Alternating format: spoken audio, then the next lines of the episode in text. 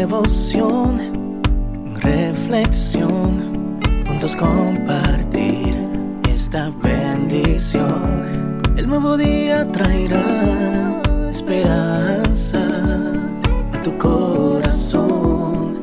Qué bendición. Darwin Rodríguez, el podcast. Meditaciones matinales para adultos. Plenitud en Cristo. Escrita por el pastor Alejandro Bullón. Lo veremos. Amados, ahora somos hijos de Dios y aún no se ha manifestado lo que hemos de ser, pero sabemos que cuando Él se manifieste, seremos semejantes a Él porque le veremos tal como Él es. Primera de Juan 3, 2. El apóstol Juan es enfático al afirmar que en el cielo lo veremos tal como Él es.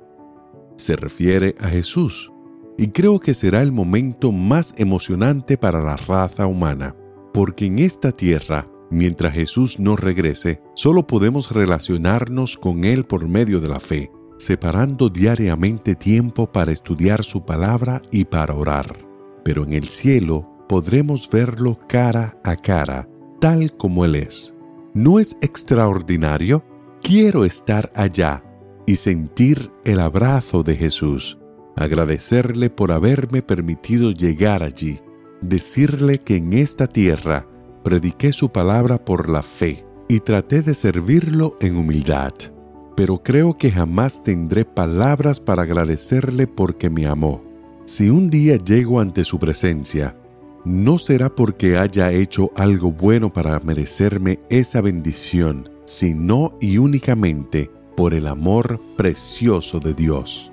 El versículo de hoy trae otro pensamiento de ánimo y de esperanza. La vida cristiana es una vida de crecimiento. Juan afirma, ahora somos hijos de Dios. Y antes, sin duda, vagábamos por el reino del enemigo intentando encontrar la manera de ser felices, sin lograrlo. Pero ahora esto es en el presente. Toda esa antigua vida pasó.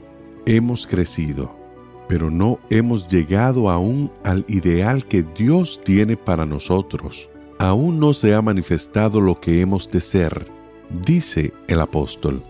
Hay un ideal elevado, demasiado elevado desde la lógica humana un día seremos como Él. ¿Qué objetivo? Continuar avanzando. A pesar de nuestras posibles caídas, levantarse y proseguir al blanco porque con toda seguridad un día lo alcanzaremos por la gracia maravillosa de Jesús. Un día lo veremos.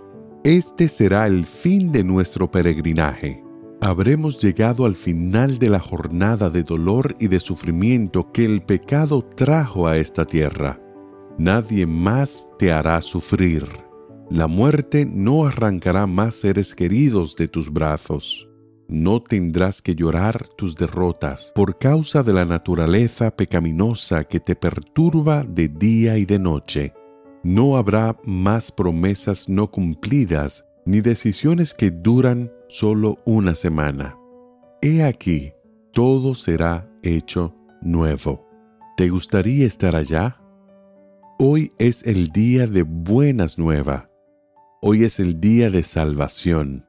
Recuerda, amados, ahora somos hijos de Dios, y aún no se ha manifestado lo que hemos de ser, pero sabemos que cuando Él se manifieste, seremos semejantes a Él, porque le veremos tal como Él es. Que el Señor te bendiga en este día. Sé fuerte y valiente. No tengas miedo ni te desanimes, porque el Señor tu Dios está contigo donde quiera que vayas.